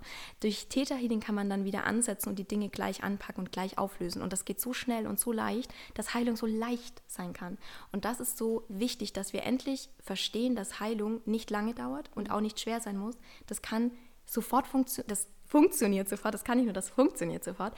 Und wir können so viel in uns bereinigen und das Leben wird mit jedem Schritt so viel leichter. Und das ähm, das ist auch etwas, wo ich an alle richten kann, die jetzt eben zum Beispiel sich angesprochen gefühlt haben mit diesen Themen, was ich gerade mit dem elften Haus gesagt habe. Das ist etwas, wo nicht richtig ist. Und wenn, wenn in dir sich jetzt zum Beispiel dieses, doch, Heilung muss lange dauern und Heilung ähm, tut weh, das ist ein Glaubenssatz. Das könnte mhm. man gleich bearbeiten zum Beispiel. Könntest du gleich wegzaubern. Das könnte man gleich wegzaubern, genau. und vielleicht noch mal einmal, ähm, weil ich ja gesagt habe, ähm, was ist dieses Dorf, wo ist dieses Dorf eigentlich? Also Häuser kann ich mir so vorstellen, dass sie Bereiche im Himmel sind, richtig? Genau. Blöd gesagt. Blöd, also, was heißt blöd gesagt? Also blöd gesagt einfach gesagt. Einfach gesagt, ja, genau. Weil die, wir wissen ja, ähm, die Sternzeichen oder die Tierkreiszeichen, die können wir ja sehen, ja. wenn wir an den Himmel gucken. Genau. Das heißt, die sehen wir, das sind dann Sternenanordnungen. Ja. Und die Häuser ist dann, die sind ein Bereich des Himmelszelts, ja. sag ich mal. Und dann bewegen sich nicht nur Sternbilder, sondern bewegen sich auch noch die, die großen Brüder und Schwestern, die Planeten, dann hin und her. Und die haben jetzt auch noch eine Bedeutung einzeln, richtig? Die Planeten, also wir haben zehn Planeten, die, wir, die ich mir zum Beispiel im Geburtshoroskop dann anschaue, wenn ich ein Reading gebe. Wir beginnen mal mit dem persönlichen Planeten. Ich hatte ja schon gesagt, dass die etwas über unsere Persönlichkeit verraten. Und da haben wir die Sonne einmal, also das Sternzeichen klassisch.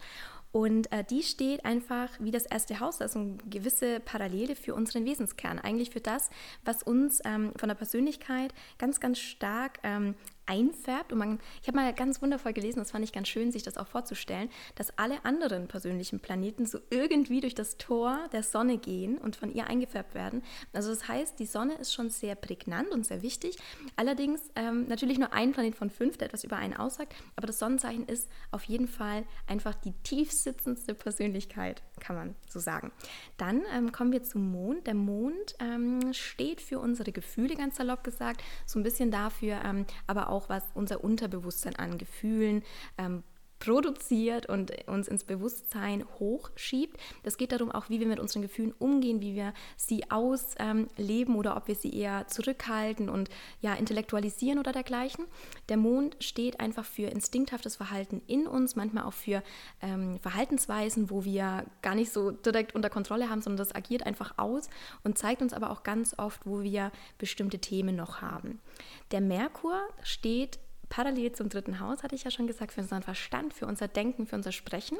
Die Venus färbt unsere Beziehungen ein, wie wir unser, unsere Partnerschaft leben, wie wir auch Freundschaften führen, aber auch hier wieder parallel zum siebten Haus. Es geht schon stark darum, wie diese intimeren Beziehungen einfach äh, gelebt werden. Der Mars steht für unseren Tatendrang, für unsere Power, so ein bisschen wie wir uns durchsetzen, wie wir die Projekte anpacken, die uns wichtig sind. Dann haben wir noch die unpersönlichen Planeten. Mhm. Und da beginne ich jetzt mal mit dem Jupiter. Das ist der Planet der Expansion, des großen Glücks. Das ist der Planet oder der Herrscher des Schützen. Und da kommt dann schon diese schützenhaften ähm, Attribute kommen da auf jeden Fall mit rein. Also es ist einfach der Planet, der in, je nachdem in welchem Haus er steht, kennzeichnet, dass wir in diesem Bereich einfach sehr, sehr, sehr viel glückliche Wendungen haben, alles so ein bisschen von alleine läuft. Er zeigt aber auch an, dass wir in diesem Bereich ein bisschen maßlos sein können, weil der Jupiter natürlich durch diesen Expansionswunsch immer kennzeichnet, dass wir da auch ganz, ganz, ganz viel davon wollen und ganz, ganz, ganz große Vorstellungen auch davon und Erwartungen haben. Dann kommen wir zum Uranus, genau, das ist der Herrscher des Wassermanns und der symbolisiert einfach oder steht für Wandel und Veränderung. Also in dem Bereich, in dem oder in dem Haus, in dem der Uranus in deinem Geburtshoroskop steht, wirst du immer mit Neuem konfrontiert, mit Veränderungen, mit Wandlung. Ob das nun immer positiv ist, sei jetzt mal dahingestellt. Es ist niemals negativ, aber es kann manchmal schon so sein, dass man da immer wieder mit frischem Wind konfrontiert wird.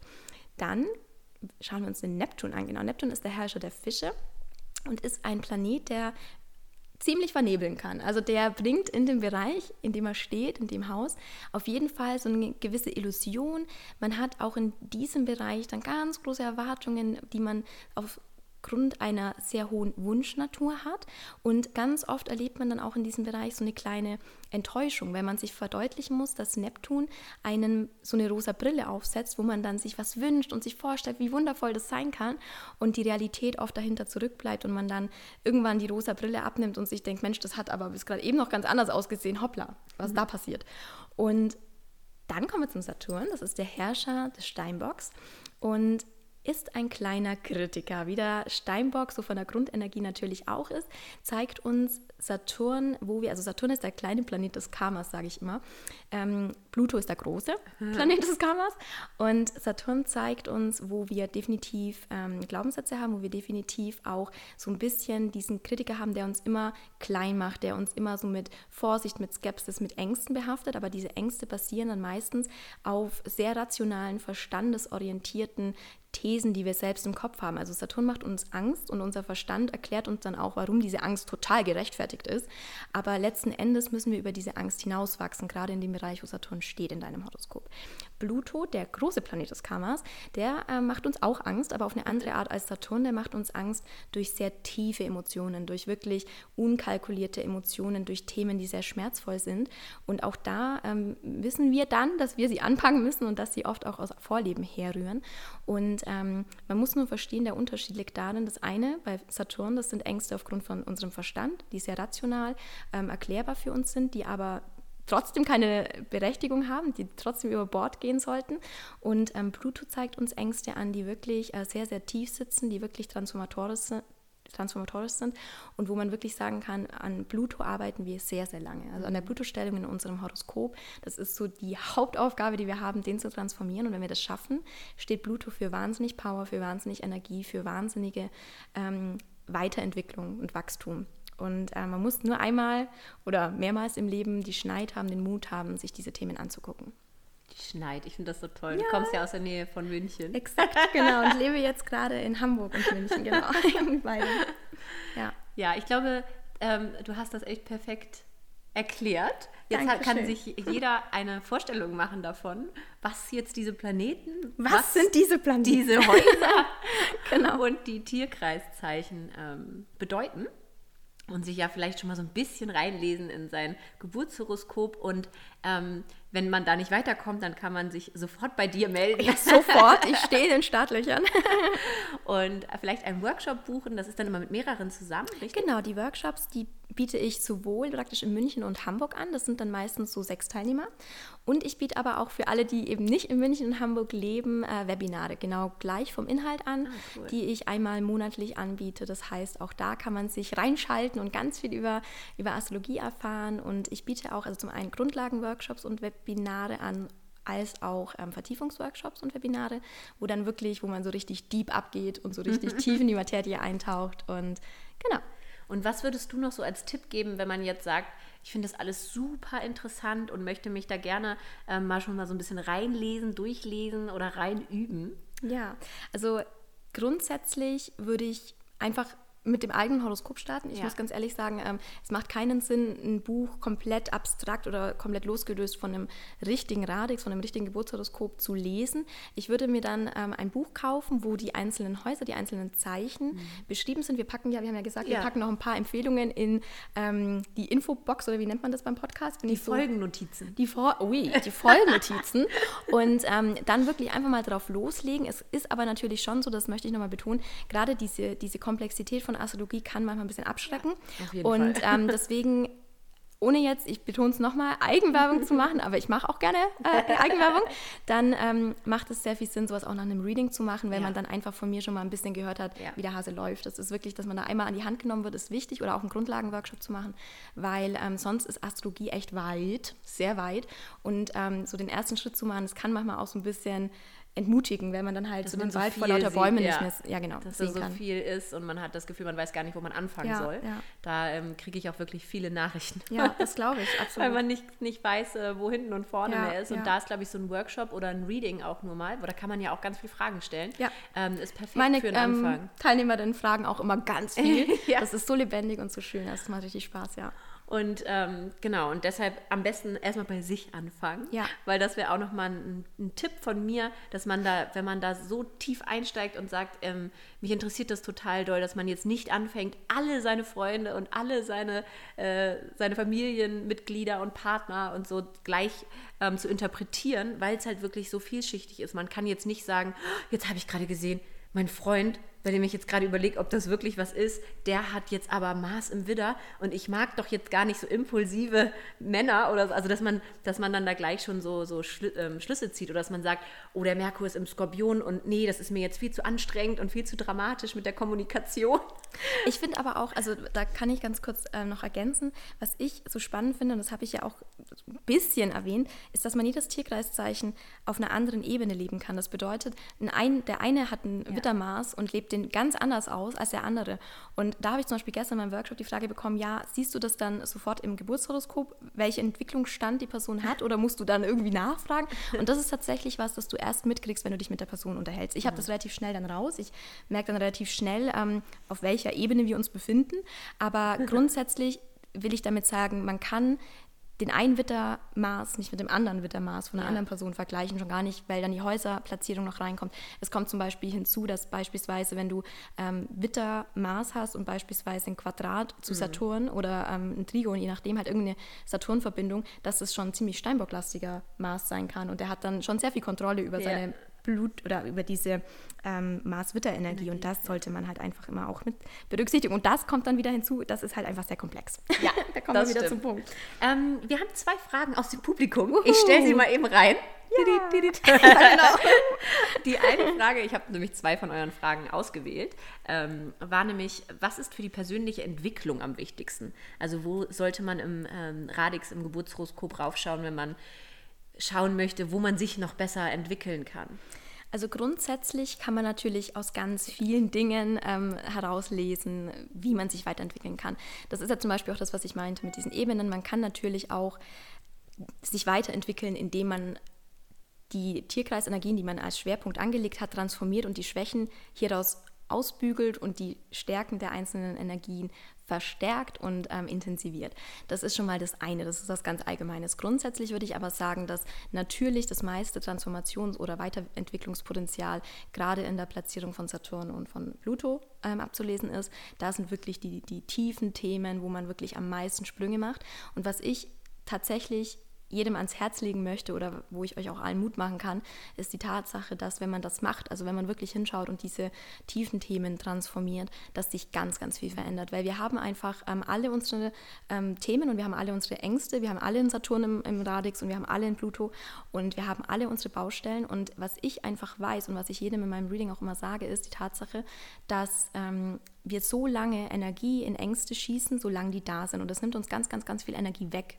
Und wenn wir diese Ängste transformieren, wenn wir hinschauen, wenn wir die angehen, dann haben wir diese Energie am Ende, wenn wir sie auflösen, wenn wir sie weiterentwickeln, dann haben wir diese Energie, die wir so, so lange in Ängste, in, in Blockaden, in, in Zwänge oder in ganz tiefe Depressionen oder dergleichen haben fließen lassen, zur Verfügung für unsere wundervollen Visionen, für Ziele, für Träume, für alles Positive in unserem Leben. Und dass es gibt so einen Schub, das heißt, du löst nicht nur was auf und befreist dich, sondern du hast endlich richtig Power für deine Träume und für das, was du dir im Leben wünschst. Und das lohnt sich so sehr, diese Dinge anzupacken, wenn man sich klar macht, was für ein Befreiungsschlag das ist. Und deswegen würde ich tatsächlich, um jetzt nochmal die Frage ganz konkret mhm. zu beantworten, mir immer anschauen, okay, wo steht mein Blut, wo steht mein Saturn und genau da gehe ich ran. Toll. Dankeschön. Das war, das war nochmal sehr, äh, das war noch sehr mal inspirierend. Ja. Genau.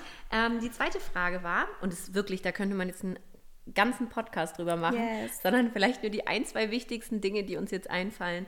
Wie wird 2020 äh, astrologisch aussehen? Also okay. was ist so das, wann sollte man vielleicht ähm, ja, keine schwierigen, schwierigen Termine reinlegen oder, oder welche Themen ja. kommen jetzt auf? Ähm, ja. Also was ich, wenn ich jetzt wirklich mich kurz halten soll, was ja. ich auf jeden Fall sagen möchte, ist, dass ähm, wir alle durch Pluto und Saturn im Steinbock in den letzten Monaten und wirklich eine lange Zeit jetzt auch schon zurück viel uns Gedanken gemacht haben und über unser, ja, sagen wir mal, unsere Ausrichtung in beruflicher Natur vielleicht auch, was ich auch vorhin zum zehnten Haus gesagt habe, wie werden wir von außen gesehen, wie können wir durch Erfolg im Außen irgendwie ein Bild erzeugen, das, das uns ja stark wirken lässt, erfolgreich wirken lässt. Das sind so diese Ziele, die wir vielleicht hatten, auch Überzeugungen von uns, wie, wie sollten wir sein, wie sollten wir unsere äh, beruflichen Wege bestreiten. Und Saturn und Pluto ähm, liefen ja jetzt, wie gesagt, durch, durch den Steinbock und haben gerade diese Ziele und unsere Platzierung in der Welt, wie wir von anderen wahrgenommen werden, auch so diese Frage, ähm, mache ich bestimmte Dinge nur, um im Außen zu glänzen oder mache ich sie für mich? Da hatten wir ganz viele Themen, da hatten wir ganz, ganz, ganz viel, was uns da ähm, aufgewühlt hat, was uns da wirklich vielleicht auch über schmerzhafte Erfahrungen vielleicht nochmal korrigiert hat. Und diese ganzen transformatorischen Themen der, der letzten Monate ähm, und vielleicht auch Jahre, je nachdem, wie feinfühlig man da ist, ähm, die sind jetzt sozusagen an einem Punkt, weil natürlich auch im, also dann 21 ähm, Saturn und Pluto aus dem Steinbock rausläuft in den Wassermann hinein. Ähm, da ist es jetzt einfach so, dass Jupiter hinterherkommt. Mhm. Jupiter läuft jetzt ja im Steinbock ein Jahr lang und das ist einfach geil, weil jetzt, nachdem praktisch im letzten Jahr, also 19, ich spreche schon, als wären wir um 20, also weil ich über 20 spreche, nein, aber 19 war ähm, Jupiter einfach im im Schützen, in dieser schützenhaften Energie und hat uns einfach ganz viele neue Dinge ausprobieren lassen, ganz viel für uns ähm, an Horizonterweiterung gebracht. Und ähm, alle, die da mitgemacht haben und alle, die da wirklich offen für waren, die haben jetzt 2020 die Chance, sich zu konkretisieren, wirklich hinzuhocken und zu sagen, wie bringe ich diese Visionen, diese geilen Ideen, die ich habe, ähm, für mich und meinen Weg, für vielleicht auch mein Business, wie bringe ich die jetzt aus Papier, wie bringe ich die jetzt in die Welt, wie ja. bringe ich die in die Realität. Und da ist Jupiter jetzt da und der gibt dir richtig Power und der gibt dir richtig Optimismus, das jetzt anzupacken, wirklich wirklich dran zu bleiben, der gibt dir da jetzt eine richtig geile Energie, Fokus zu zeigen, wirklich ähm, pflichtbewusst da jetzt auch dran zu gehen, dass Business voranzutreiben oder das, was so deine Träume jetzt waren, die du für dich erkannt hast, die auch wirklich umzusetzen. Und diese Steinbock-Energie, dieses ähm, Konkrete und dieses wirklich auch zähe Leistende, was jetzt erforderlich ist, um vielleicht gerade so diesen ersten Step zu machen in die Realität, das ist jetzt da und das ist dieses Jahr wirklich das Dominante für mich. Ich habe da auch, ich freue mich da persönlich drauf, ich freue mich da für alle drauf und das wird cool. Sehr schön. Ja, genau. Ähm, dann habe ich jetzt noch mal ein Quick Random Fire. Ich stelle dir Uhu. fünf Fragen und du musst ganz spontan antworten. Das mag ich am liebsten. Du darfst sie erklären, du musst sie nicht erklären. Okay. Sonne oder Mond? Sonne, ganz klar. Ähm, ich bin, also ich bin sehr Zwilling betont und äh, sehr mental und deswegen habe ich mit dieser, ich kann mich zwar schon gefühlvoll sehr stark einschwingen auf andere, aber ich bin eher mental, deswegen würde ich eher sagen Sonne. Was ist deine momentane Lieblingsfarbe? Türkis. Schon immer, oder? Es wird immer so sein, ja, Türkis, definitiv. Also spontan, jetzt Türkis, immer Türkis. Wie, was verbindest du mit Türkis? Kindheit. Für mich ähm, ist Türkis eine Farbe der Kindheit. Ich kann es aber nicht erklären. Das ist einfach nee, so ein, Das ist jetzt sehr gefühlvoll, nicht mental. Okay. Was machst du als erstes morgens und als letztes abends? Ganz klar mit Ludwig rausgehen, mit meinem wunderschönen, liebsten ja, ich wollte gerade sagen. Stierhund. Stierhund, exakt. Das, genau, rundet es ab mit meinem äh, Seelenverwandten, ja. Was ist dein Lieblingskristall, falls du einen hast? Amethyst, definitiv. Also zum einen hat mir Laura erklärt, dass das der Stein ähm, für Spiritualität ist. Das passt schon mal sehr gut. Ich habe aber tatsächlich schon seit meiner Kindheit Amethysten um mich rum. Also das ist irgendwie, suchen sie mich und ich suche so scheinbar sie. Und das ist auch der Edelstein, den ich mit meiner verstorbenen Oma ganz stark verbinde. Und irgendwie ist sie dadurch ein Stück weit bei mir, habe ich das Gefühl. Also das ähm, definitiv, ja. Cool. Ähm, was oder wer inspiriert dich momentan? Puh, das ist echt gut. Ähm, wenn ich jetzt ehrlich antworten sollte, dann ähm, inspirieren mich zwei Freundinnen von mir sehr stark. Das ist einmal ähm, Anna-Sophie und äh, Sarah, also Anna-Sophie Rose und Sarah Wracke, weil sie einfach für mich ganz, ganz, ganz zentrale Gestalten in diesem Jahr waren, die mir sehr viel weitergeholfen haben und äh, wundervollen Input gegeben haben. Deswegen die beide sind ganz großartig in dem, was sie tun und auch in dem, wie sie sind. Und deswegen ja, definitiv die zwei. Ja. Cool. Ja, da sind wir jetzt am Ende. Ja. Aber wir haben noch eine kleine Überraschung. Und zwar? Und zwar, Trommelwirbel, gibt es ein Reading bei mir zu gewinnen. Ein Geburtshoroskops-Reading. Das heißt, wenn du jetzt irgendwie Bock hast, dass ich mal für dich in die Sterne gucke und dein Geburtshoroskop interpretiere und analysiere, dann ähm, mach beim Gewinnspiel mit, denn da gibt es eins zu gewinnen. Genau, und alles, was du dafür tun musst, ist das Bild von Vieh und mir auf dem YouMoon-Kanal zu kommentieren und dein kosmisches Emoji einzubauen.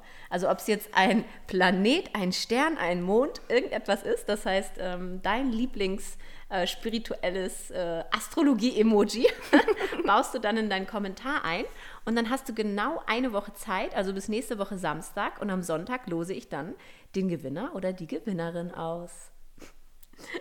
Dann danke schön, dass du hier warst. Ja, danke dir, dass ich hier sein durfte. Und hast du noch irgendeine Sache, die du unseren Zuhörern mitgeben möchtest? Astrologie ist nicht so, wie man es vielleicht durch die Gesellschaft vermittelt bekommen hat oder dergleichen, sondern Astrologie ist ein ganz wundervolles Tool, was dir ganz viele Antworten beschert, ganz viel Sicherheit fürs Leben und ganz viel Aufschluss. Und deswegen, ähm, ja, allein, dass du schon zugehört hast, zeigt natürlich, dass du, dass du das schon für dich erkannt hast, aber ähm, da einfach sich weiterzubilden oder ja, dem eine Chance zu geben, es sich im eigenen Leben ja, festigen zu lassen oder generell einfach einen Platz im eigenen Leben zu haben, ist äh, wundervoll. Und deswegen, ja, kann ich nur empfehlen, sich mit Astrologie zu befassen. Danke für deine Worte und danke dafür, dass du die, Spirit äh, die Spiritualität, sage ich schon, danke, dass du die Astrologie ähm, in die Moderne holst und da ähm, auch so viele Seelen heutzutage abholst, die sich vielleicht an dem angestaubten Image der Astrologin, der Wahrsagerin, ja, genau. der Sternenforscherin dann ähm, reiben würden und jetzt auch in dir jemanden sehen, der ähm, zeigt, wie toll, transformativ ähm, und inspirierend die Astrologie sein kann. Und deshalb wünschen wir euch jetzt einen ganz zauberhaften vierten Advent, Ja. ganz tolle Weihnachten und einen super Start in 2020. Und wir würden uns total freuen, wenn ihr unsere, unser Bild kommentiert, bei dem Gewinnspiel mitmacht und ähm, sonst uns auch Feedback gibt für diese Folge. Oder falls ihr das ähm, in die Stories packen wollt, wenn ihr diese Folge hört, uns auf jeden Fall markiert, dann schauen wir nämlich auch mal bei euch vorbei. ja, das machen wir super gern. Macht es gut. bis bald. Tschüssi.